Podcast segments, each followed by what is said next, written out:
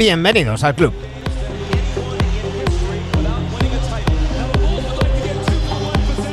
Es lunes y los lunes ya sabéis lo que toca. Toca NBA Adictos. Vuestro podcast de NBA desde 2014, el programa donde repasamos la actualidad de la mejor liga de baloncesto del mundo.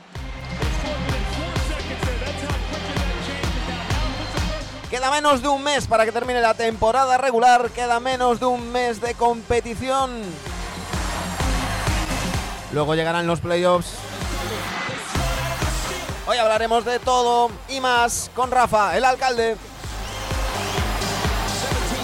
Y por supuesto Dani Gea y Sergio Jimón.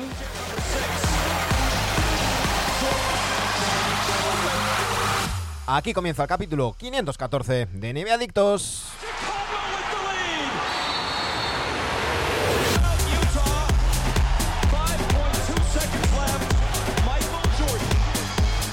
Muy buenas noches, Sergio Jimón, ¿cómo estamos? ¿Qué tal? Bonanit, buenas noches. Muy buenas noches, Dani Gea, ¿cómo estamos? Hola, ¿qué tal? ¿Cómo estáis? Eh. Eh, está por aquí la gente diciendo, el alcalde, el alcalde, ya la gente se, se viene abajo la grada aplaudiendo al Pues alcalde. diles, diles que el alcalde que al final va a la contra. hoy, hoy- que pagar. No, pobre. hoy vamos un poquito, hoy vamos un poquito mm, eh, a, a- a un ritmo distinto. Hoy, hoy el, eh, ya sabéis que en Estados Unidos el pasado sábado, en la madrugada del sábado, cambiaban la hora y eh, con el cambio de hora se nos lió un poco el, el alcalde. Y, nada, eh, lo vamos a tener, pero va a entrar a y media. Con lo cual, vamos a empezar po- por, la sección de, de Sergio, luego haremos un poquito de, de Opino de qué y luego cerraremos con, con el alcalde. Eh, están por aquí mm, Martínez VR, Diego Torrelavega, Bebeto46 y J Barrio. Eh, todos los que mm, vayáis llegando, bienvenidos sois y os, y os saludamos. Y me vais a dejar que mm, dedique un minutito para dedicarle el programa de hoy a Pepita, la ama de un oyente que, que nos estuvo escuchando, que, que nos dejó hace, hace unas semanas. Y, le mandamos un, un beso muy fuerte a, a toda su familia y- y a ella. Dicho esto, vamos con la sección de Sergio Jimón. Vamos con la camiseta de Jimón.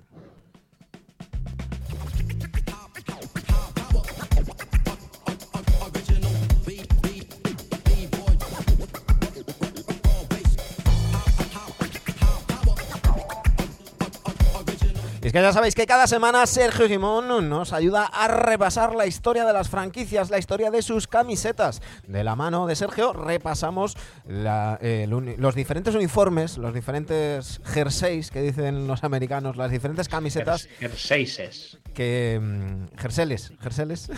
Jerseles, jerseles. que han llevado los diferentes equipos a lo largo de las diferentes temporadas. Eh, Sergio, mm, ya sabéis que nosotros elegimos, hacemos una selección, los vamos colocando en categorías. Hay una que es la camiseta y luego de entre las que se clasifican en esa categoría vosotros elegís. Cuéntanos, eh, ¿cuál ha sido la camiseta de Jimón de la semana pasada? Pues la semana pasada estuvimos con Indiana Pacers. Salieron cuatro al final para elegir. Y ha estado reñida entre dos. Entre la del 88, recordemos es azul, que ponía Pacers, que llevaba el primer Reggie Miller. Y la del 2000, la, la visitante, la de color azul oscuro. Sí, Esa es la que ha ganado con un 47,8%. bien, bien, bien. ¿Y hoy, le, ha con, gustado, le ha gustado esa más. ¿Y hoy con quién vamos? Hoy vamos con un equipo que es bastante joven, que son los Dallas Mavericks. Es una sección que a Dani le va a flipar porque solo hay seis camisetas, así que Anda. es de, la- de las mejores hoy. ¿eh? Por cierto, que está por ahí también Martínez VR, está por ahí Hugo Tobío y, y nada, pues un, un abrazo a, a todos. Sí, habrá, a no- habrá nuevo sorteo de, de puntos de, de camiseta NBA Adicta. Estad, estad atentos por aquí. Vamos con los Dallas Mavericks, una franquicia, como dice Sergio, joven. Eh, de- de- bueno, de no de las últimas, pero bueno, casi. bueno, del casi, 1980 que empezó, o sea, relativamente joven. No es de las últimas, evidentemente, pero sí que es, eh, es una franquicia que tampoco ha tenido mucha, mucha variación de camisetas, ¿no? Recordemos estas que estamos mostrando ahora. Esos colores míticos blanco, verde, turquesa, por así decirlo, ¿no? Y azul. Más que turquesa, porque el turquesa es más, más azulito. El turquesa es más el, el de los Hornets. Este es un verde más. Ahora lo veremos en Verde la, en la oscuro. alternativa. Sí. Eh, Del 80 al 2001 llevaron esta, esta terna de camisetas, estamos viendo la local. estas son las míticas que recordamos de, de, de- de Rolando Blackman, creo que era. Sí, de Derek Harper. ¿No? El Michael Finley jovencito, ¿no? Creo que fue, la, ul- pilló las últimas. Sí, sí, sí, sí. De hecho, de hecho, Jason Kidd, este 5 es de Kidd, si no me equivoco, ¿no? Este 5 de Show Kid, marca a, a Wire, ¿no? Mark Aguirre, También lo tendría por ahí. aquí le llamábamos sí, sí. Aguirre. Ceballos. Derek Ceballos, Harper, Derek Harper, que tiene su Harper, camiseta es retirada. Sí, sí, sí. No Pues- triunfaron mucho, pero bueno, estas camisetas quedan. Bueno, unas finales de el conferencia, ¿no? ¿no? Un- unas finales de conferencia, si no me equivoco. 87-88 Mm. puede ser. Ahí me pilla, hermano. No. Pues, Yo lo- solo pues estoy dando lo- camisetas con las finales. Te lo, te lo miro, te lo miro ahora mismo. Dani, ¿tú lo recuerdas? No, Eh, sí, tendría que mirarlo. justo, Creo que 87. hicieron playoffs, sí, lo hicieron playoffs del 83 al 88, estoy Sí, sí, leyendo ahora. 87-88 finales de conferencia, efectivamente. Cayeron frente a mis Lakers, claro, es que me acuerdo de, de- de ese anillo del 87-88. Eh, fue, fue el último hasta, hasta Kobe, entonces, eh, como para no, como pa no acordarse. Claro. Eh, Pues bueno, la de casa pone Mavericks, la de Mavericks, la de fuera de casa Dallas y luego una alternativa también que es bastante chula, que es en verde, pero siempre Sí. variando, ¿no? Está la alternativa que es de color verde oscuro, la de fuera de casa que es esta azul, azul Que conste que esta que nos has eléctrico, puesto por así decirlo. con estas letras, no, no sé si, si esta es una versión de, de Adidas posterior o si eran estas Sí, porque exactamente creo que las es la de. Novinsky. Sí, yo creo que las letras eran un poquito distintas, más parecidas a estas que estamos viendo del azul. Eh, pero bueno, ¿dónde colocamos estas camisetas, chicos? Eh, ¿Cuál? ¿Las tres? Claro, irme diciendo por orden. La de casa, para mí es valletazo. La de casa que Valleta. Dani, La otra. Sergio, No, Valleta, Valleta. valleta. La azul, yo la pondría en coleccionable. A mí esta es la camiseta para mí, para elegir. Esta sí que me gusta. Dani, ¿Cuál? ¿La verde o la azul? A La mí azul. la azul es la camiseta. La azul, la azul eh, coleccionable. pues coleccionable. Y para mí la verde, la camiseta. Sergio. La verde que ya buscaré la versión, Sí, la sí. versión del 88 Ujú. también, ¿vale? Vale. Sí, yo la pondría la, la coleccionable, pero Dani, tú. me sirve la camiseta, ¿eh? Sí, sí, también me parece. Vale. Y, y acabamos rápido con este equipo porque eh, quitando toda la, ¿Ya está? la purrela de, de- Queda la otra terna, es que no han cambiado claro, mucho de camiseta. quitando desde el 2001 desde la, desde la llegada de Nike, Son eh, estas. tenemos estas nada más. Eh, las que hemos Las de visto. las dos finales, Exacto. el anillo, eh, Dirk Nowitzki, Jason Terry. Que eh, eh, la- las imágenes que me has pasado que son muy raras, Sí. Sergio, porque pone Dallas en todas y no ponía Dallas en todas. ¿Te has fijado? ¿Dónde las has la web donde saco todas las camisetas siempre. O sea, no... Es que hay una alternativa que en vez de Dallas pone Maps, pero creo que es un poco más posterior al 2000. No, a no, no, pero 2000. estas, estas aquí, aquí hay algo mal. Eh, ah, ya, ya al ponerlo me, me, me, me dio Siempre la- me la dio en los misma web para estas camisetas. Ya Me me dio los raro, ojos. parece- la versión china parece, ¿no? Ujú. ¿Esta seguro que es, Dallas? Esta, la blanca. Estas lo- son las camisetas que compras por 15 euros, ¿no? Sí, tiene pinta, ¿no?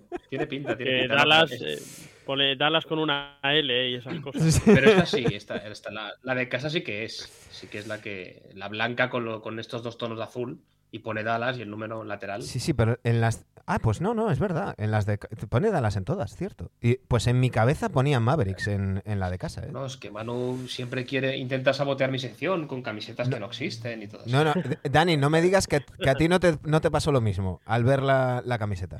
No, es que os estáis liando que hay una alternativa que sacaron más tarde que pone Sí. Maps, Sí, sí, sí. que sí. es igual que la, la oscura, la alternativa de aquí. Sí, sí, Puede sí. ser por eso, ¿eh? Sí, sí. Pues me, me- Que no la, no la he puesto. Porque Fa- la- esa fallo mío, igual. fallo mío completamente. A mí me gustaba mucho, eh, esa creo que ya es de... mm, No, es, es antes de Nike, la del, la del Skyline, que fue una de las, de las El alternativas... Skyline ya es de las últimas que han de las alternativas que sacó Adidas antes de que entrara eh, Nike. Eso es. Pero bueno. Eh, ¿Dónde colocamos Sí que estas? me- mención especial a una verde que no he sacado, que lo están diciendo por aquí. Hay una verde que pone Maps, que es bastante mítica. Hmm. Y esa no la he puesto, ¿no? Para no poner las, las alternativas, pero la podemos poner porque tampoco solo quedan estas tres. Claro, es que va a faltar una, ¿no? Sí, no sé. Esta, cu- ¿Cuál te gustaría para la camiseta? de esta? Aquí hay que elegir alguna o dos al menos para la camiseta. Las del anillo. Eh, La del anillo tiene que estar, La del anillo azul tiene que la estar. del anillo azul y la del anillo blanca. Hombre, la blanca creo. No, ¿Cuándo gana- ganaron en. Ganaron vistiendo así, ¿no? Creo que fue. Cuando está, ganaron en de azul. gana- Ganaron de ganan de azul. azul. Pero bueno, hay que también jugaron de blanco aquellas finales, ¿no?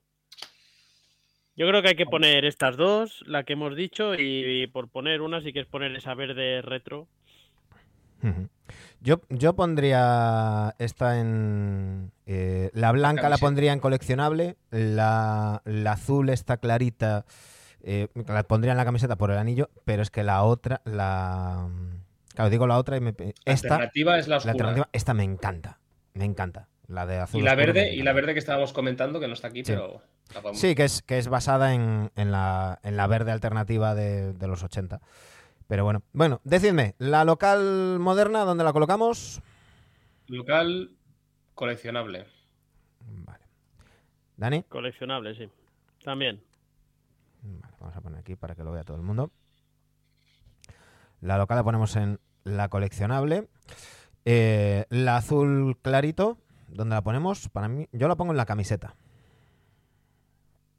Sí, También, coincido. sí, así elegimos. Y para que no haya solo dos, yo esta azul oscuro que me encanta, también la pondría en la otra, pues, camiseta. Esta la pondré de, de Luca Doncic, no entiendo que podemos, poner esta. Vale. No, no sé si la llego a vestir, porque la que llevan ahora es diferente. Ah, es parecida, bueno, no Mm. sé. No Bueno, que bueno. tendrá que estar y luego no sé si poner a, Sí, sí, de la primera alternativa tienes que poner a Mark Aguirre o a Derek Harper. Que por a Marca cierto- Wire, exacto.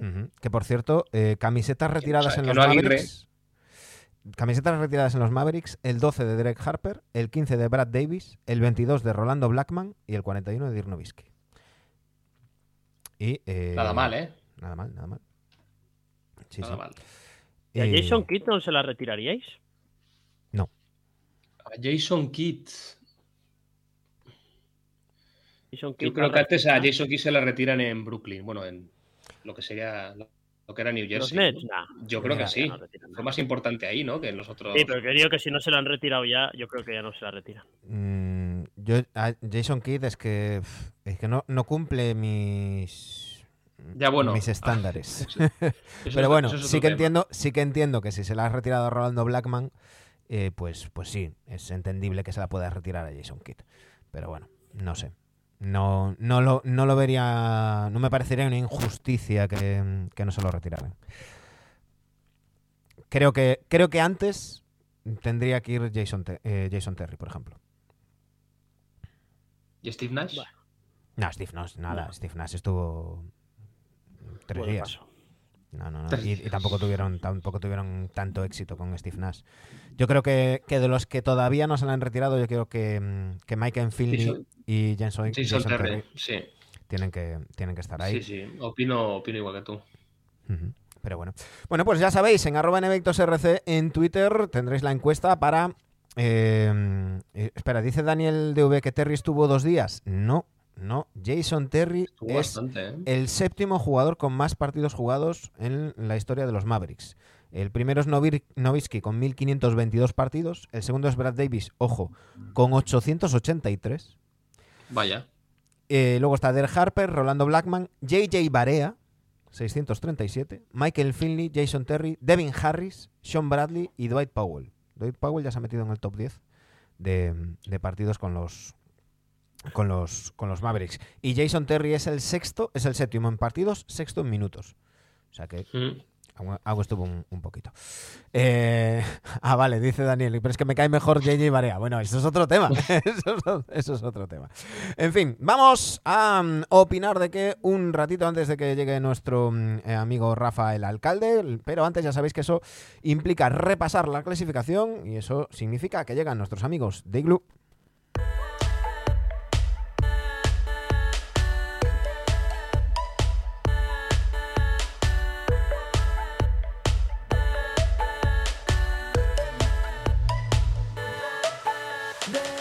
Empezamos como siempre por la conferencia este donde mandan los Milwaukee Bucks con 48 victorias, 19 derrotas. Segundos son los Boston Celtics, 47 victorias, 21 derrotas. Terceros los Sixers, 45 victorias, 22 derrotas. Por cierto, Embiid nombrado jugador de la semana de la conferencia este.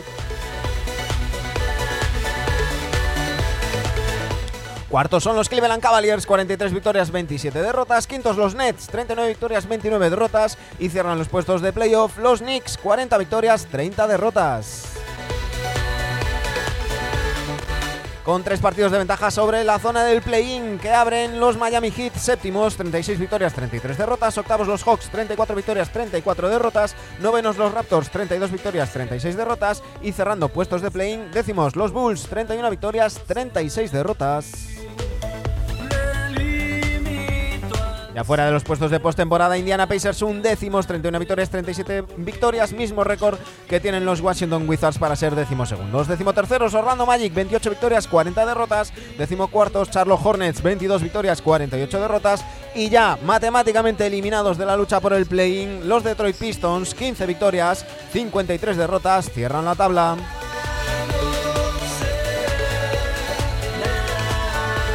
En la conferencia oeste, los Denver Nuggets, que llevan tres, derrotas consecutivas, mandan con 46 victorias y 22 derrotas. Segundos son los Sacramento Kings. Por cierto, Domantas Sabonis, jugador de la semana de la conferencia oeste. 40 victorias, 26 derrotas.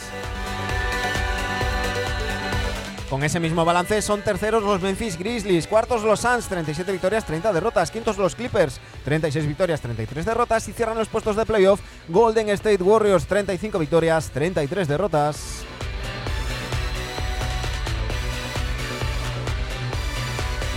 Los Warriors tienen un partido de ventaja sobre los puestos de play-in que abren los Minnesota, Timberwolves con 34 victorias, 34 derrotas, mismo balance que tienen los Mavericks para ser octavos, con un partido de ventaja sobre los Jazz que son novenos, 33-35, mismo balance que tienen los Thunder para ser décimos, cerrando puestos de play-in.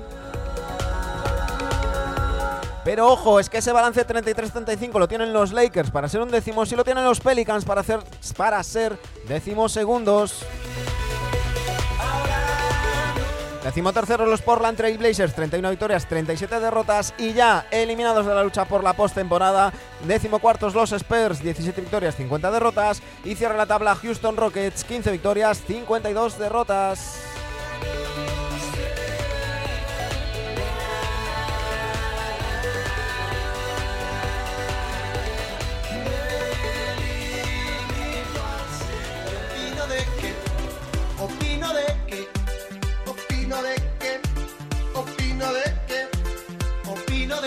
Nos dice Daniel DV. Dice, puro Spurs, vamos Víctor.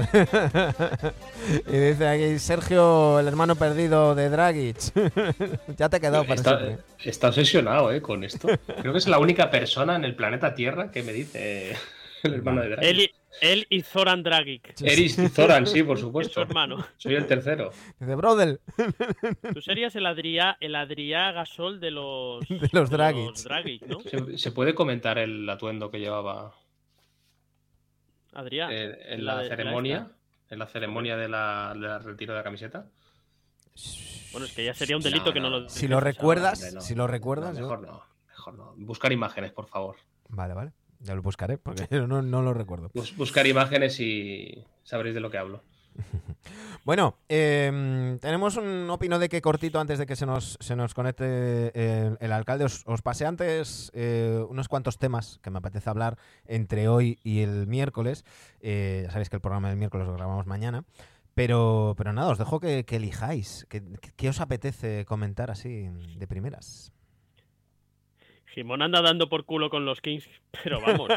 Yo llevo, un monárquico. Sí, porque siempre estamos hablando de equipos que se van a ir a la mierda y todo. Digo, joder, hay un equipo que está segundo, que sigue segundo después de tres meses y que no estamos hablando apenas de ellos. Bueno, estaban terceros, ¿eh?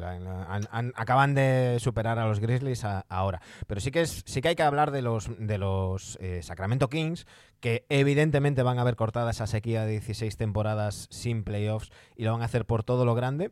Un, equipo donde Mike Brown tiene toda la pinta de ir a ser nombrado eh, entrenador del, año y donde hay varios, varios jugadores sobresaliendo y sobre todo eh, ya que Sergio tiene ganas de hablar, Dani, cuéntame. Son los No, Kings, Dani no quiere hablar de los Un- Kings. un equipo, bueno, sí. eh, un equipo que eh, sobre todo está sabiendo mm, sacar partido de sus virtudes. En lugar de, de en- enquistarse buscando pulir sus defectos, han dicho, oye, tenemos cosas buenas, es el ataque, vamos a darle ritmo, vamos a tal, que, nos en- que encajamos puntos. Bueno, es, es lo que hay, tenemos que, que meter más. Sí, no quiere hablar. dale. No, no, Dani no quiere hablar de los Kings. Ah, vale, vale, pues hablo yo, no pasa nada. Es lo que dices tú, o sea, hay dos jugadores que están en un nivel sobresaliente, que es Darren Fox y Sabonis, que están en el mejor momento de su carrera por ahora. A lo mejor luego el año que viene son mejores. Pero sobre todo hay tres jugadores que son Harrison Barnes, Kevin Werther y Malik Monk, que están como, como si les han dado una segunda oportunidad y la están aprovechando, ¿no? Son jugadores que dices, bueno, ya quedan para el relleno de, durante hasta que se acabe, hasta que se retiren. El típico jugador de relleno de plantilla y que va, están, están a un grandísimo nivel que no esperábamos que, llegasen, ¿no? Y ahí es, yo creo que está la clave, ¿no? En, ir acoplando esas piezas, ver lo que tenemos e ir acoplando para, para dar con la tecla, ¿no? Y conseguir estas victorias. A mí un acierto traerse a Sabonis, evidentemente, ya lo estuvimos hablando, de- del, trade por, por Halliburton. Y Daron Fox, que es, bueno, está dando un paso, un paso al frente.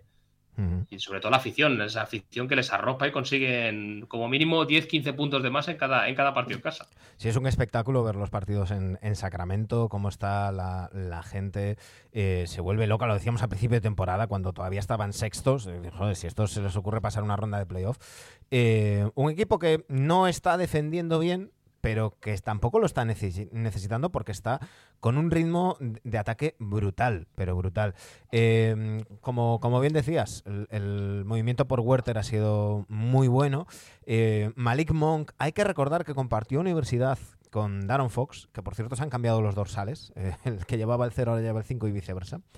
Y, y- están, están rindiendo muy bien y sobre todo eso, oye, eh, yo creo que mm, Mike Brown ha, mm, ha un poco a, a, Domantas Sabonis, lo hemos hablado más de una vez, Dani, en- en- aquí, y, eso se nota tanto en, los virtudes como en, como, en, los defectos, pero le ha sabido sacar provecho, ¿no? A veces nos quejamos que si era un pivot que mm, justo debajo del aro quizás le faltaba un poquito de sangre, un poco de tal, lo ha sacado un poco a la cabeza de la, de la bombilla, por así decirlo, y rinde de una manera espectacular. Sí, sí, bueno, lo ha, ha mejorado tremendamente. Es un jugador que no sería nada descabellado pensar que puede estar en el segundo mejor quinteto de la liga de este año. Perfectamente. Si no, el segundo, venga, me compro el tercero y podríamos discutir sobre el segundo perfectamente, como center puro, ¿no?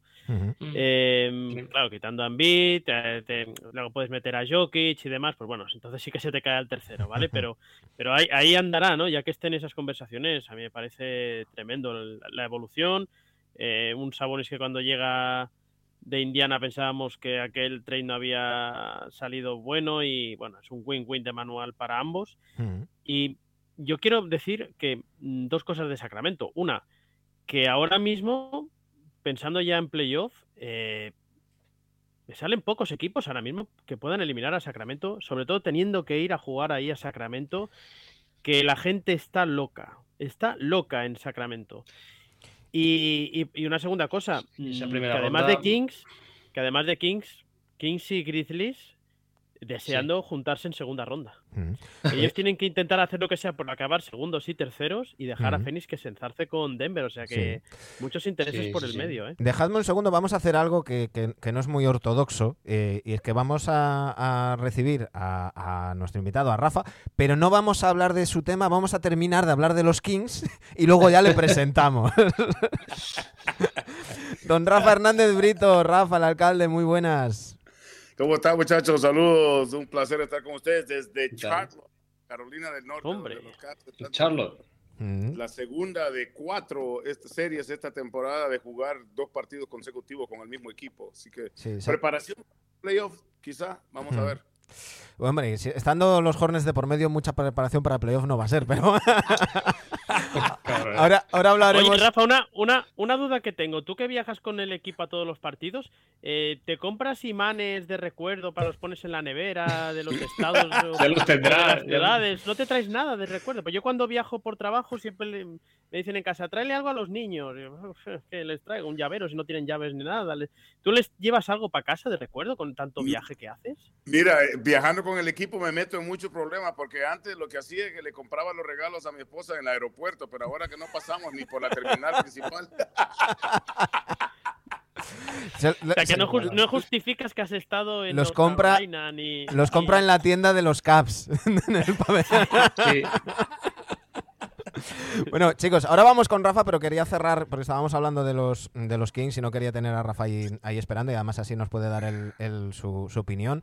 Eh, Dani, tú hablabas de, de esa primera ronda, yo voy más, más allá. Yo creo que este puede ser el año que los Kings pisen finales de conferencia según los cruces. Ahora mismo están segundos. Tendrían en las dos primeras rondas el factor cancha. Hemos hablado de cómo está ese, ese pabellón y cómo están de locos con ese light the beam y, y- y todo lo demás. Y cero presión. Este equipo lo que, lo que tenía que hacer este año era play-in e intentar entrar octavos a, a playoff. Eso lo han superado. Mm, estos equipos suelen ser, suelen ser peligrosos. Con, con todo a favor, nada que perder. Oye, que les quiten lo bailado. Sí, con cuatro partidos en casa hasta final de conferencia, es, es eso, ¿no? Eh, yo opino como Dani también, ¿eh? Depende del cruce, sobre todo si Phoenix acaba tercero, ahí ya tengo más dudas, ¿no? Pero siendo Memphis sin Jamoran posiblemente, Mm. y si Steven, y Steven Adams recién recuperado, a lo mejor, o ni, ni siquiera, no sé si jugará segunda ronda, eh, veremos. Pues se puede meter en finales, ¿eh? Eh, Pero no, so- no solo no solo Phoenix, es que yo, yo, yo creo que Sacramento ahora mismo, que sí, repito que hemos hablado pocos de ellos, porque vienen con la historia de que cuando hablamos de Sacramento solo para hablar de cuando jugaban Mike Bibby, Chris Webber y todos estos, ¿no? Y el robo que le metió Lakers y demás, pero realmente este equipo yo ahora mismo creo que pueden eliminar perfectamente a Clippers, creo que pueden eliminar perfectamente a Memphis, que pueden eliminar perfectamente a Dallas, a unos posibles Lakers, a incluso te diría unos posibles Warriors, veo la balanza muy equilibrada para y que Mm. podría pasar incluso, o sea, yo los veo muy fuertes y no hay que No, tener pero yo, te hablaba de la, de las semis, Dani. Que Sí, Phoenix no, no, tercero, no, ¿eh? claro, bueno, pero es que aquí vamos a tener la historia de que en primera ronda mucha gente no se va a fiar de Kings. No se va a Claro. fiar, ¿por qué? Por la tradición, porque es un equipo que llevaba 17 años sin jugar playoff, porque dicen, bueno, el equipo ya ha conseguido lo que tenía que conseguir y van a jugar relajados y les da igual caer en primera ronda. Yo no estoy Y eso juega a su que favor. este equipo es, fa- es Juega a favoritísimo. su favor. Es que yo creo que el- juega a su para llegar a la favor. segunda ronda, evidentemente, y depende del cruce para llegar a una final. Y lo hemos dicho muchas veces, Rafa, en el oeste es el año para que una franquicia de, una, de, de un mercado pequeño se meta en una final de conferencia. Llámale Denver, llámale Sacramento, llámale Memphis, yo esto ya no lo creo tanto. Por pero cierto, es el día, es el momento para, para que un equipo pequeño se meta ahí. Nos dice Joaco 1999 que, por ejemplo, pueden dar la sorpresa como Atlanta en 2021 que se metió en finales de, de conferencia. Rafa, ¿cómo, ¿cómo ves tú a estos Kings y, y- y cómo ves de cara a playoff, que ya damos por hecho que van a entrar en, en playoff con esa ventaja que, que tienen respecto al play-in? Eh, porque aquí estamos convencidos de que pueden dar más de un susto. Mira, definitivamente son un equipo que está muy por encima de las expectativas que se tenía con otro de los tantos. Yo, yo- uno, algo que está pasando en la liga que no se ha notado muchísimo, que es el, adiós a los, a Big Three, al- a los grandes equipos hechos y la bienvenida a los equipos construidos por medio del draft. Y eso es algo que ha hecho el equipo de Sacramento, sí, con un par de cambios que definitivamente, como se están las cosas ahorita, se deshicieron de las dos piezas que, que tenían que deshacerse, ¿no? En Tyrese Halliburton y en Buddy Hill y mantuvieron a Aaron Fox. Pero, de nuevo, yo creo que al, al llegar en jugar una temporada regular es una cosa muy diferente a jugar una serie de siete partidos. Y en la situación en la que están los Kings en estos momentos, posiblemente terminando segundos en la conferencia del oeste, están deseando que el equipo de los Warriors no termine séptimo en, en ese play-in, porque de verdad te digo una cosa, los Warriors en la postemporada son un equipo que nadie quiere enfrentarse en estos momentos, especialmente si están saludables y, y la experiencia que tienen vale por lo menos por un partido y medio en lo que en lo que a técnico y en lo que a jugadores se refiere, porque en el lado de Sacramento están casi parecido al equipo de los Cavs, aunque Mike Brown tiene experiencia estando en la banca con, Sí. con- con Steve Kerr, ¿no? En todas esas finales, pero una cosa es estar viendo el que se está encargando de las cosas y otra cosa es que está tomando las decisiones, especialmente sobre la marcha en estos partidos. Pero sí, definitivamente en Sacramento tienen algo que Espero le pase mejor como le pasó a Atlanta, que mencionó el fanático acerca de la sorpresa que dieron el 2021 y después Atlanta, Atlanta optó por solo volver a correr y jugar con las mismas cartas y vemos en la situación en la que están ahorita. El oeste, yo quiero ver terminar esta docena de partidos que quedan porque cualquier cosa puede pasar. El equipo que está en, décimo primer lugar podría terminar en sexto ahorita, una diferencia de derrotas. Lo máximo que hay, creo yo, desde el quinto al décimo segundo lugar y, cualquier cosa pudiera pasar. Mira los Knicks que estaban casi fuera de la, del play-in, ocho partidos ganados seguidos y están ahora peleando ahí por quedarse en el sexto lugar. Eh, Yo me eh. adelanto, me adelanto, Rafa, y ya dejo hablar a mis compañeros y ya te doy las condolencias y lo siento mucho pero os vamos a eliminar en primera ronda. Los Knicks. Los Knicks os vamos a eliminar. Me da igual que tengáis factor campo a favor o no. Yo no los quiero. En bueno, ronda. bueno, mira, hecho, Rafa, y me sabe muy mal por ti. Está, está solamente 50% correcto, porque ahorita estamos en Brooklyn, no en Manhattan, para jugar la primera ronda. ¡Fasca! Eso te iba a decir. Ah, Eso te iba a decir. Yo ya doy cosas, yo ya doy cosas por eso. Ya doy cosas por eso que acabaremos quintos. Ay, no sé, tenemos una gira dura por el oeste, ¿eh? Para acabar quintos, ya veremos. No, no, está hecho. Eh... Bueno, de momento, o sea, Cleveland fijo cuarto o, tercero, que... ¿No? ¿Cómo ves? ¿Puede, puede ser que, lleguéis al, tercer puesto, Rafa, o, lo veis lejos? Yo creo que está difícil con el sentido de que Filadelfia tiene la experiencia y, y al final del día son que creo que son tres partidos de diferencia en estos momentos que tenemos con los 76ers. Y, y la razón ahorita nosotros hablamos aquí eh, al, principio de la temporada, yo siempre decía, la meta para los Caps era terminar de 6 para arriba. Cualquier cosa era, era, era, eh, era postre adicional para, para los Cavaliers de Cleveland. Creo que hasta el momento nos ha acompañado todo lo que, lo que nosotros no controlamos, la salud especialmente, y, y, definitivamente todo el equipo ha hecho un buen trabajo de hacerlo. Pero cuarto lugar, ahorita ser dueños de nuestro destino con un poquito menos de una docena de partidos por jugar, creo que le favorece bastante a los Cavaliers de Cleveland. Y hay que tener en cuenta otra cosa, y es que los Philadelphia 76ers están jugando para que Embiid gane el MVP. Y se están eh, esforzando muchísimo, se están, están apretando mucho. Bien, es verdad que tienen el segundo calendario más difícil, según Tancatón, ahora mismo los, los Sixers. Em, en cambio, los Cavaliers tienen el segundo más sencillo, pero claro, a los Sixers les faltan 15 partidos y a los Cavaliers 12. En el momento en el que estamos grabando, cuando es eh, lunes 13 de marzo a las 21.36, hora peninsular española. Los, los, Cavaliers, decías, em, Rafa, están ahí eh, donde esperaban, donde ellos querían, por encima del, sexto puesto.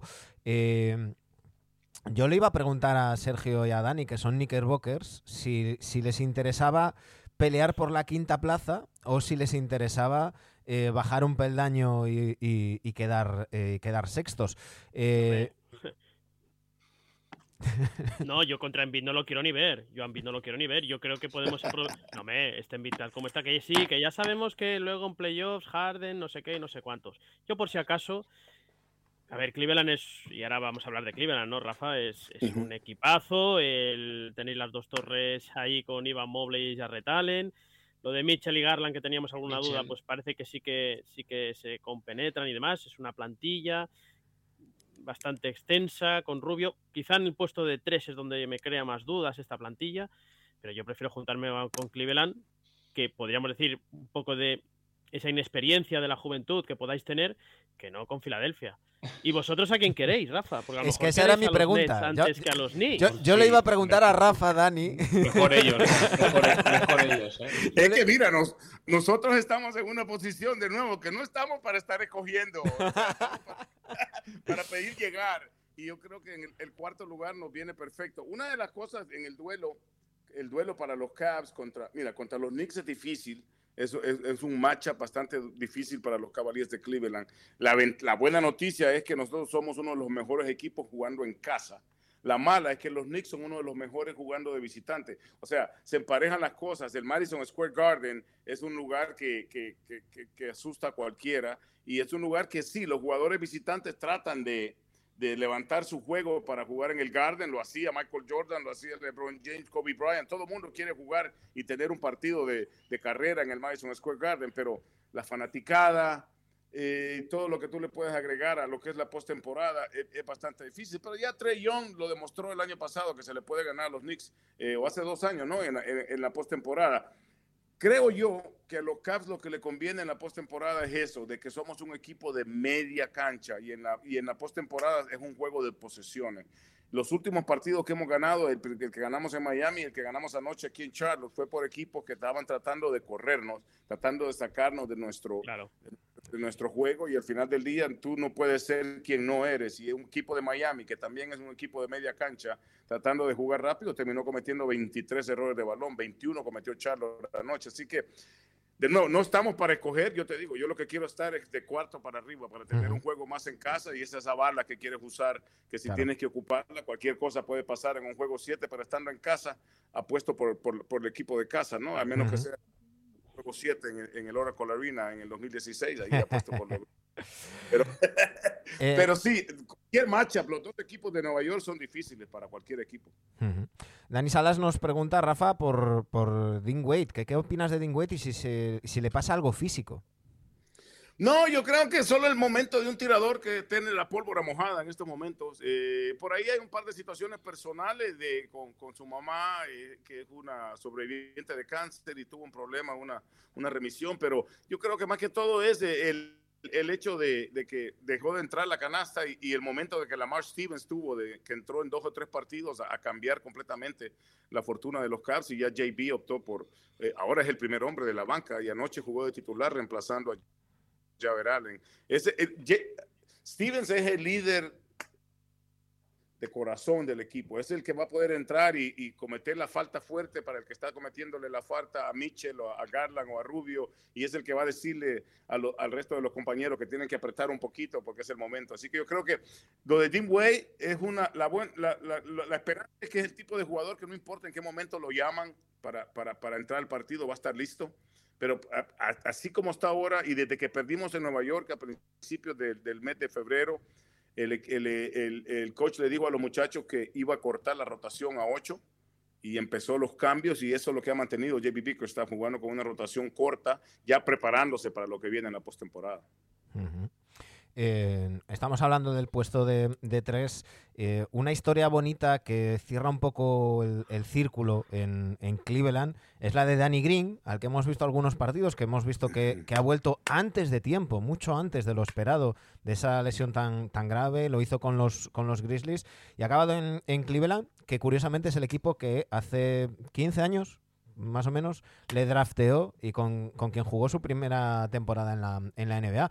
Eh, yo te quería preguntar por, por Danny Green, ¿cómo, cómo es esa añadir a un, a un tipo campeón con tres equipos distintos eh, a ese vestuario y, y, y, ese, ese círculo cerrado, ¿no? ¿Cómo, cómo, cómo ha sentado la, la llegada de Danny Green? Yo creo que esa es la clave, lo, mencionaste, está regresando de su lesión y todavía está, cuando juega, está con restricción de minutos, pero lo más importante para los Cavs es lo que nosotros tenemos el lujo de ver durante las prácticas, durante la, durante la, la convocatoria, que Danny Green tiene la experiencia de cómo preparar a estos jóvenes por lo que viene, cómo es que, cómo es que va a cambiar en estos momentos el juego de baloncesto para jugadores como Mobley, como Garland, como como Javer Allen, que no tiene mucha experiencia en la postemporada, a pesar de estar ya en la liga con cinco temporadas. Teníamos ya a Ricky Rubio, teníamos ya a Donovan Mitchell, que ha estado en, en, toda, en los playoffs en toda su carrera, en todas las temporadas, pero Danny Green entrar y ser un jugador que no era el superestrella llegando a la liga, terminó siendo, o sea, titular con, con, con un equipo de Popovich, y, y yo, lo, yo estaba bromeando con él el otro día de que si no fuera por Danny Green, no, no, no, no existiera el, el gran Manu Ginobili, porque me Nobly era titular cuando llegó Danny Green y de repente él me dijo, obviamente una broma, pero me dijo que era que ya Ginobili sentía que jugaba mejor de la, con la segunda unidad y a menos minutos y entonces optaron por ponerlo a Danny Green de titular y así como por sexto hombre de la historia. sí, sí, eso, eh, hay una anécdota muy buena también, dice Popovich, que si, que si Ginobili, que cuando le fue a decir, oye, ¿qué te parece si sales del banquillo? Dice, si en ese momento Manu me hubiera dicho no, nada hubiera pasado. chicos, todo vuestro, Rafa. Yo quiero preguntarte por vuestra estrella, por Donovan Mitchell, ¿vale? A día de hoy, 13 de marzo de 2023, viendo también el nivel de Lauri Markkanen, ¿os ha salido caro o barato? ¿Qué opinas? Yo, yo creo que eh, preguntándole a un caballero aquí, estamos, estamos ganando por lo menos nosotros el cambio. Obviamente, Lauri Markkanen ha tenido una temporada fenomenal, eh, primera vez en el Juego de las Estrellas para, para Utah, pero eh, Donovan Mitchell ha sido lo que esperábamos y mucho más porque estando aquí en el este de los Estados Unidos no, no llegamos a ver a Donovan Mitchell jugando con Utah quizás unas dos, cuatro veces al año cuando venía a jugar y cuando estaba en el este. Y verlo trabajar día a día y ver el hecho de cómo se, cómo se fuerza, por, por, cómo se forzó al principio de, su carrera con los Caps de, de, de, cuajar bien con el equipo. Al tanto que te digo que lo, lo primero que le preguntaron a, a, Donovan was, fue, ¿cómo quiere cómo juegas, qué te gusta para, para el cuerpo técnico tratando de conocerlo. Y lo primero que les dijo fue, úsenme como ustedes quieran y yo me acomodo y yo hago que mi juego cuadre como ustedes me necesitan. Y vaya que lo ha logrado. Mira, es tan grande la temporada que está teniendo que ya está, ha hecho cosas que ni LeBron hizo en sus dos, en sus dos pases por, por, por, Cleveland. Ya rompió el récord de triples en una temporada que, que tenía J.R. Smith. Ya tiene nueve partidos de 40 puntos, tercero en la historia de la franquicia. Solo, obviamente, LeBron tiene como 50 de ellos y un juego atrás de Kyrie Irving. O sea, Donovan Mitchell, creo yo que viene a, poner eh, una buena muestra en aquel dicho que dice que más, más vale pájaro en mano que 100 volando, ¿no? Todos los picks que tiene, no sabe. y, o tener a este hombre que, que, puede venir a acompañar. Y lo más importante de todo fue el trabajo que hizo Kobe Altman de traer a un jugador de ese calibre sin desmantelar el resto. Eso, es importante. Mm, claro. Eh, eh, eh, seguro que, que, Dani está de acuerdo con eso que has dicho de más vale pájaro en mano que ciento volando, porque Dani Egea no es nada fin, no es nada fan de esos de, esos equipos que coleccionan picks, Dani. Sí, sí. Bueno, es un engañabobos. Yo no sé cómo ahí en América todavía eh, se puede engañar a alguien con rondas del draft del 2028 y 2029, que, que, no sabremos qué va a ser de nuestras vidas ni tal. Pero bueno, esas son, esas son historias mías que me las digo yo a mí mismo y me las creo y nadie más me hace caso. Eh, siguiendo con Donovan Mitchell, bueno, 71 eh, puntos en un partido, uno de los grandes récords de la historia de la anotación. Eh, te quiero preguntar cómo está la afición, cómo está la cancha de los Caps con este equipo de cara a playoff. Eh, ¿Hay locura por este equipo o estamos en esa fase de decir, bueno, el año pasado lo hicimos muy bien, este año hemos asentado las dos torres con Ivan Mobley y con Jarrett Allen, creo que en el puesto de tres mm, se puede mejorar para el año que viene, estamos jugando con tíos muy altos, con tíos muy bajitos, un equipo que que defendiendo sois muy buenos, pero que cuando juegan al contraataque, pues por razones obvias os cuesta bajar.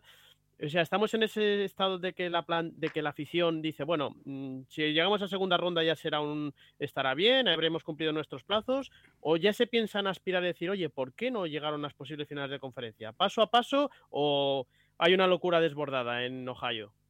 Mira, antes de contestarte la pregunta, se me había olvidado decirte que tú como fanático de los Knicks no quieres a los Cavs en la primera ronda, porque recuérdate que Donovan Mitchell todavía se siente rechazado por no haber ido a... Bueno, pero a lo mejor, a lo mejor cuando, cuando palméis en primera ronda dirá, es que a lo mejor me equivoqué de sitio. Sí, como, como, Mbappé, como Mbappé, Dani, como Mbappé con el Madrid. Se equivocaron, se equivocaron. salgamos de ese charco.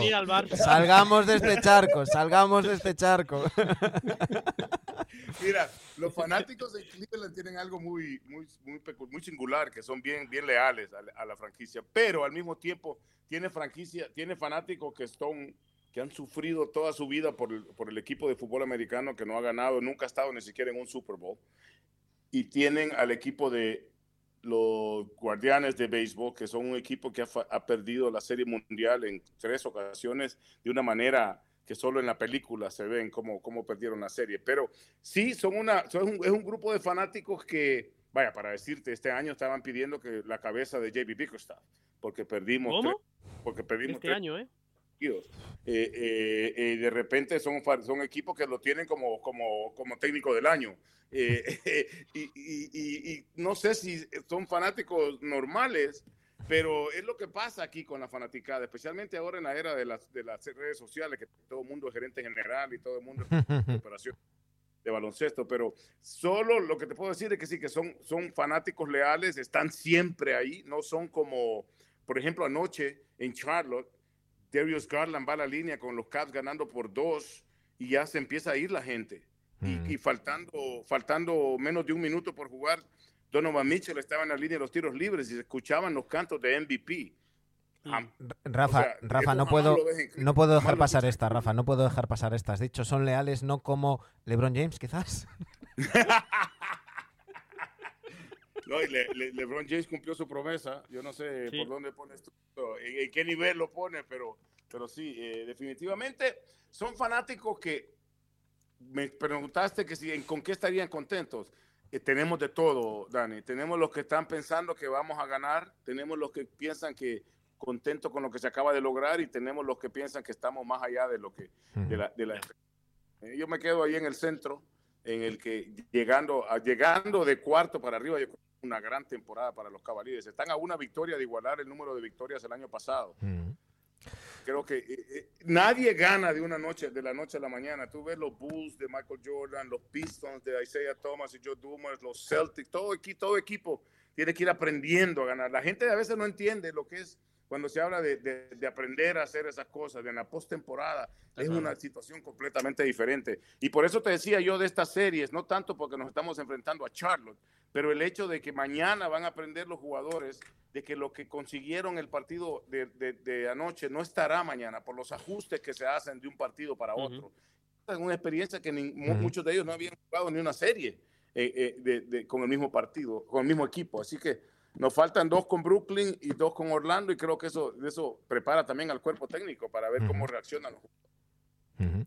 eh, yo creo que, que los, los, Caps no tienen que perder de vista el, el objetivo inicial, lo, lo, que hablaban hace unos meses, eh, de, de, decir, esto es un proyecto para dentro de dos, tres años, uh -huh. pero eh, sin perder de vista eso, oye, el cielo es el límite. Y, y, y, en esta NBA, sin tantos cuchipandi teams, como les llamamos aquí, sin tanta concentración de, de talento, eh, cualquiera puede dar un susto, está más abierto que, que nunca y, y, lo disfrutamos y, pueden ser los, los Cavs quienes den ese, ese susto.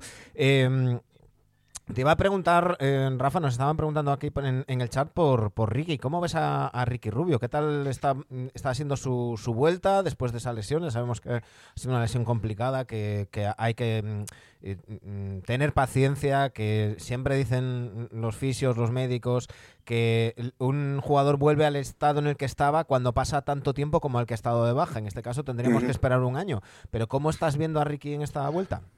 Mira, yo creo que otra de las cosas que le favorece a los Cavaliers de Cleveland, que cuando ya venga la postemporada, Ricky Rubio va a empezar a estar engranando, estar en forma, estar ya sin, sin, sin, restricción de minutos. Y una de las cosas también es con todos los cambios que hubo, con la salida de Kevin Love, con los cambios en la rotación, Ricky Rubio es el jugador perfecto para tener ahí, porque yo siempre lo he dicho, a Ricky Rubio lo puede poner a jugar con cuatro marcianos que nunca en su vida ha visto y lo va a lograr poner, a, lo va a lograr hacer jugar en conjunto y vas a ver en, en, dos o tres posesiones lo que necesita cada quien de su cada quien de esos otros cuatro jugadores. Y por eso ayer tuvo uno de sus partidos más finos con 11 puntos y, y, y, y es el jugador que siempre lo ves agrupando a los otros cuatro en los tiros libres o en los tiempos muertos para, para decirle cómo es lo que es lo que él quiere o qué es lo que él piensa que está sucediendo para que o qué necesita hacer el equipo para ajustar al otro lado de la pelota o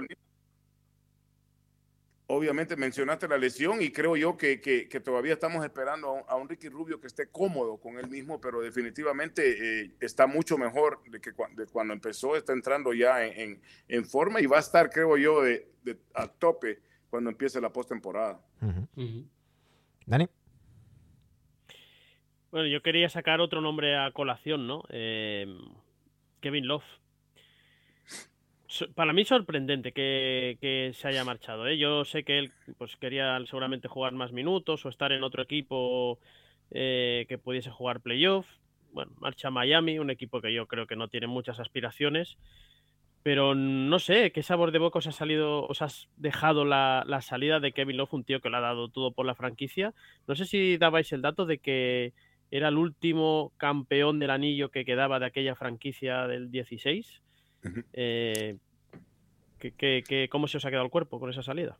Bueno, quedo yo todavía del 2016. ¿Tienes, el anillo ahí? ¿Tienes el anillo ahí a mano? No, lo tengo conmigo, pero tengo. Pero tú eres de esos que vas con el anillo hasta para comprar el pan, vas con el anillo de. Yo no, yo no trabajo para el Miami Heat. Qué bueno, muy buena. Eh, muy buena.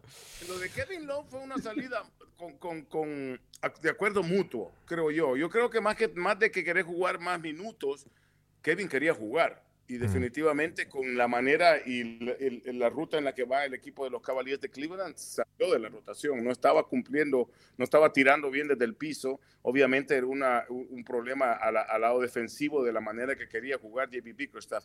Y creo que en lo que a sabor de boca se refiere, todo lo que le, tocó a Kevin Love no fue ninguna sorpresa porque una de las cosas que tiene JB Bickerstaff con el, con, el plantel es que habla de frente con ellos, ya sea uno a uno o en equipo, y Kevin sabía que no iba a ser parte de la rotación desde esa derrota en Nueva York. Me acuerdo que tuvo un, un partido, pero fatal, y, se habló con todo el equipo y uno por uno se pudo viendo quiénes eran los que iban a estar en la rotación o no. Que no ha funcionado, quizás dirían los fanáticos que Tim Way no ha sido el reemplazo de, quizá, pero Dean Wade es, alguien que, que, juega con, con una al, lado defensivo mucho mejor que Kevin Love. Y, y, al final del día, de nuevo, fue un acuerdo mutuo. Él, todo el mundo quería que se retirara como Cavalier y todo el mundo. No hay una persona en Cleveland, en la organización o en, o, en, o en, la ciudad que te van a decir algo malo de Kevin Love. Siempre se comportó. Ya se ha anunciado que se va a retirar su dorsal cuando él se retire. Y, es un tipo que se, se, comportó a 100 con, con la comunidad cuando llegó la pandemia y se dio cuenta que los, los, los empleados de tiempo parcial iban a quedar sin trabajo en la arena porque iba a cerrar. Él les pagó el sueldo por el primer, los primeros dos meses y después el, el chairman de los Caps, Dan Gilbert, recogió y siguió con el asunto y terminaron pagándole durante toda la pandemia. O sea, yo no puedo, no puedo decirte suficientemente, suficiente cosas buenas sobre Kevin Love dentro y fuera de la cancha, que le deseamos lo mejor, excepto si nos encontramos con él en, la posibilidad, pero eh, al final del día es la naturaleza del negocio y, y, son cosas que se hacen y y toca de esa manera, creo yo. Y, esperamos que Kevin Love esté disfrutando las temperaturas mucho. nos, decía Gotovio que se ha ido a Marinador, ciudad de vacaciones. Eh, pero, pero bueno, has mencionado a Dean Wade, antes hablábamos, hablábamos de él.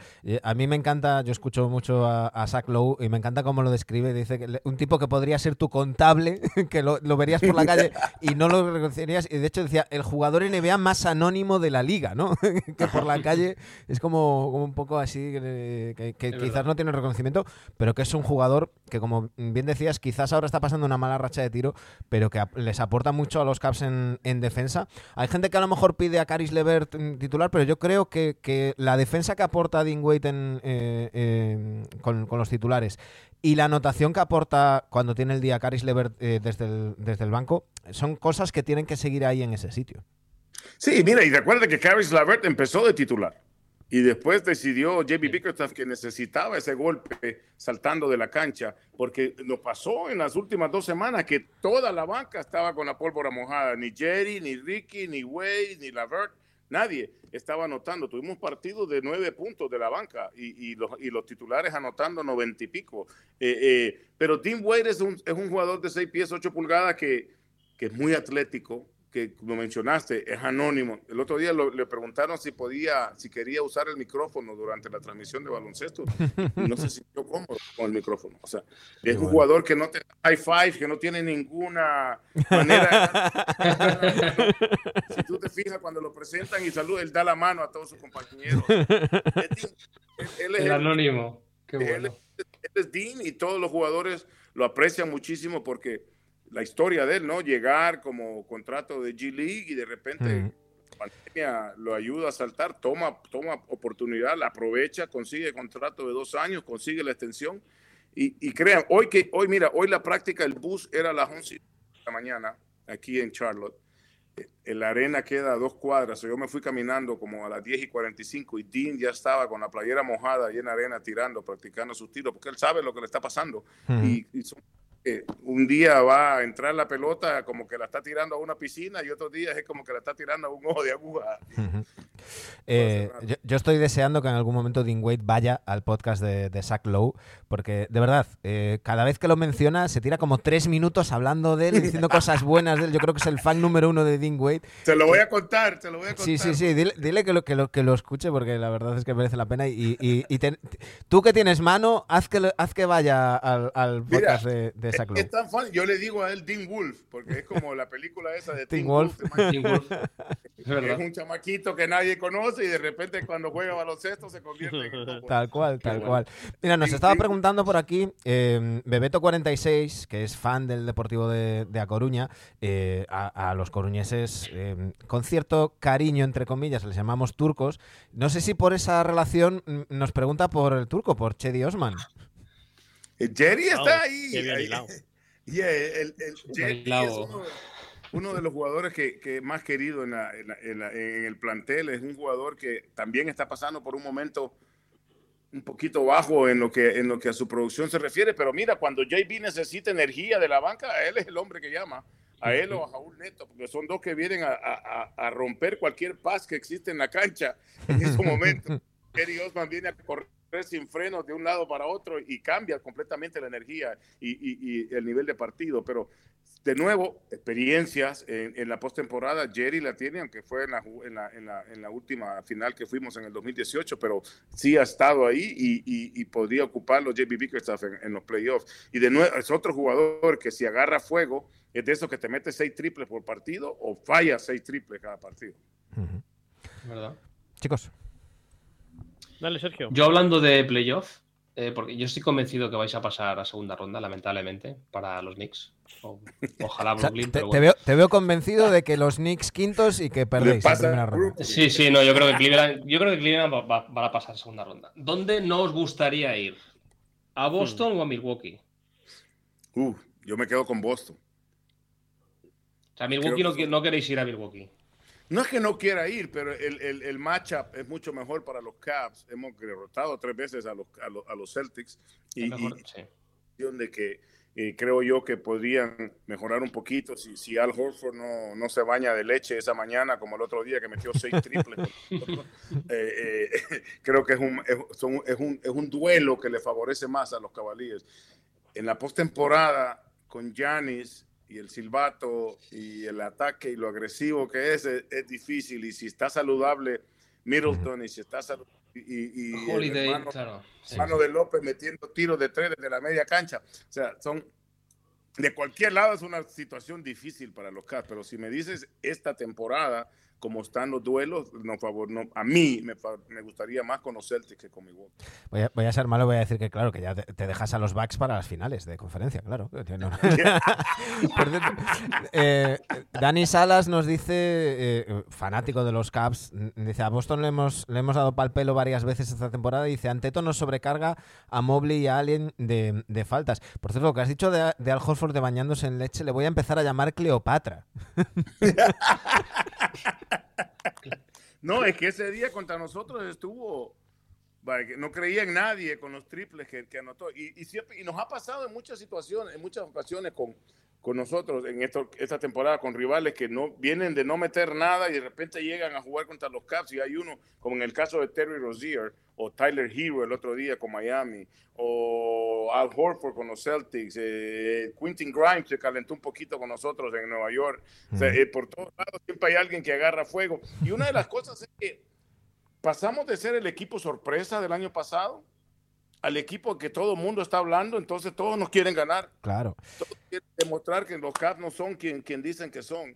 Y hemos tenido, o sea, partidos bastante difíciles en la carretera. Eso, eso lo decía Draymond Green en su podcast, al hilo de- del- del pique con Jamorant la temporada pasada, ya lo decía, y decía, ojo, que el año que viene es que ya no sois la sorpresa y la gente os va a estudiar y la gente va a ir a vosotros y os va, os va a ir a querer ganar.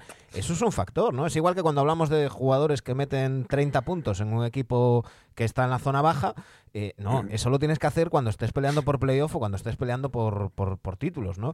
Eh, cambia, es el mismo deporte, pero cambia. Totalmente. Y es una situación, te digo, los jugadores se preparan para marcar a Donovan Mitchell o para acabar con Garland o Javer Allen o Devon Mobley. Y del otro lado lo mismo, quieren ganarle y quieren demostrar que están hablando tanto de los Cavaliers de Cleveland, que son este equipo sorpresa o que ya no son sorpresa y quieren demostrarlo. Así que, y el mismo lado, nosotros tenemos que estar listos para eso también. Y muchas veces nos ha pateado, nos ha picado la culebra, que no hemos estado listos nos han dado en la boca desde temprano y no te, no te, puedes, no te puedes levantar. Pues, eh, Rafa, yo no te, no te, puedo dejar marchar sin, sin preguntarte por, por Evan Mobley.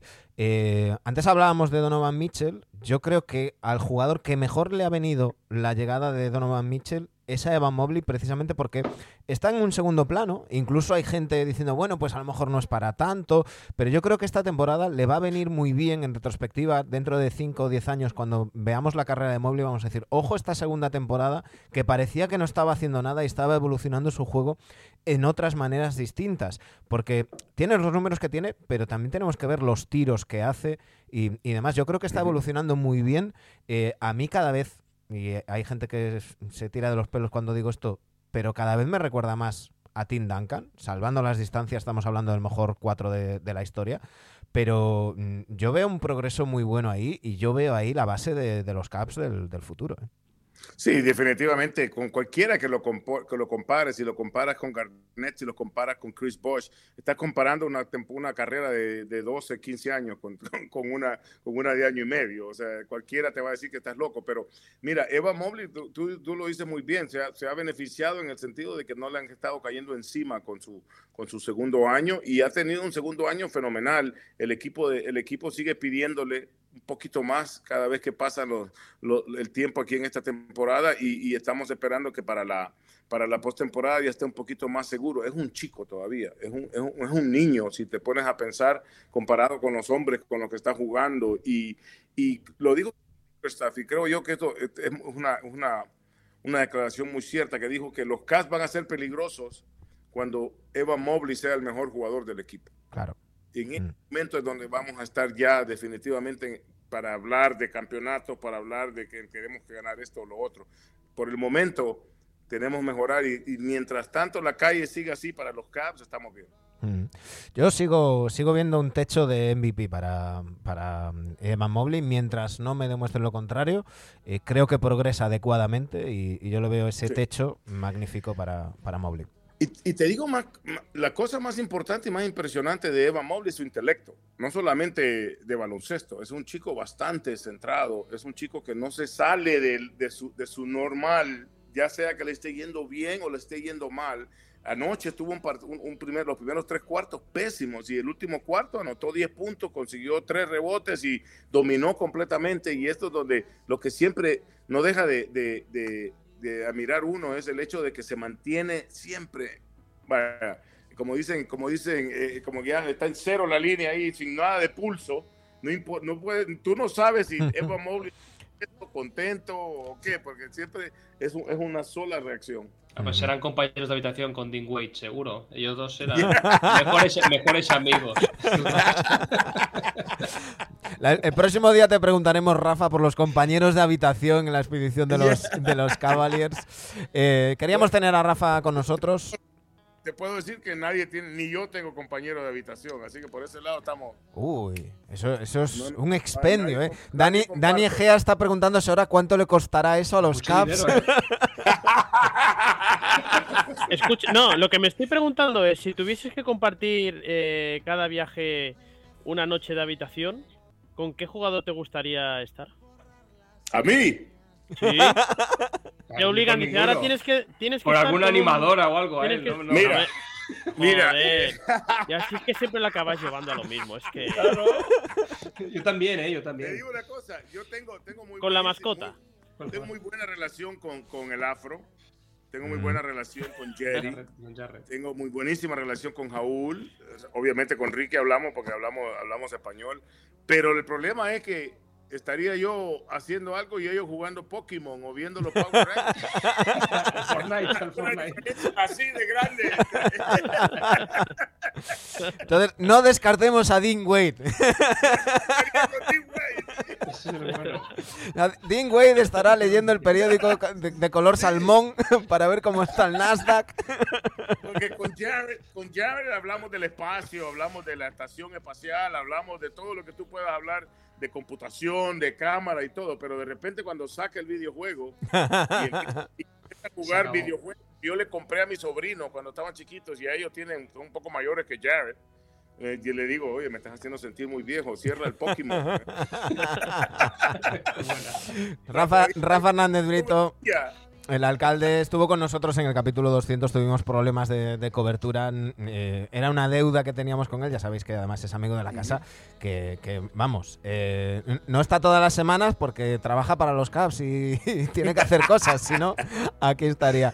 Rafa, un auténtico placer, ya sabes que esta es tu casa y, y que es un placer siempre tenerte.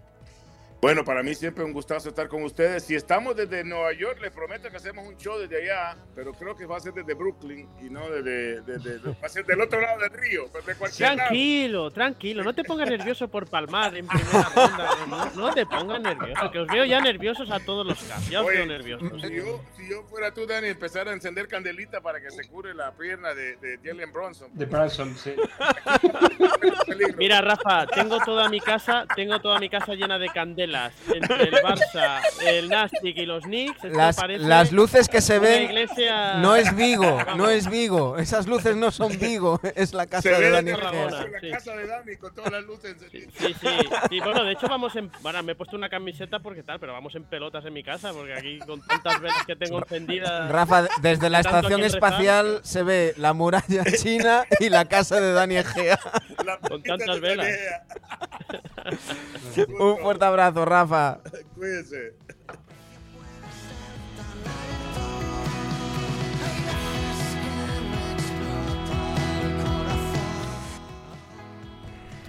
Eh, ahora, se me había ido el micro. Nos vamos, volvemos el miércoles en A la Contra. El viernes también tenemos entrega en A la Contra. Y os, os dejamos escuchando a Iván Ferreiro, Canciones para no escapar, el tema que abre su nuevo disco que es eh, Trinchera Pop, una auténtica pasada. Por cierto, estad atentos porque o la noche del jueves o la mañana del viernes vuelve Planetario y habrá música y entrevistas. Chicos, a vosotros, Abonaos, a vosotros abonaos os, contra, hombre. Bueno, a vosotros Venga, os veo, os veo pronto. Un fuerte abrazo. un abrazo. Adiós.